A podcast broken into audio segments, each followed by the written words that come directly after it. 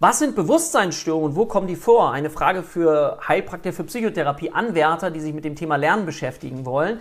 Immer wieder die Grundstruktur. Wo befinden wir uns? Wir befinden uns, aha, Anamnese, Diagnostik oder psychische Störung. Nein, wir befinden uns im Bereich Anamnese-Diagnostik unter Rubrik psychopathologischer Befund.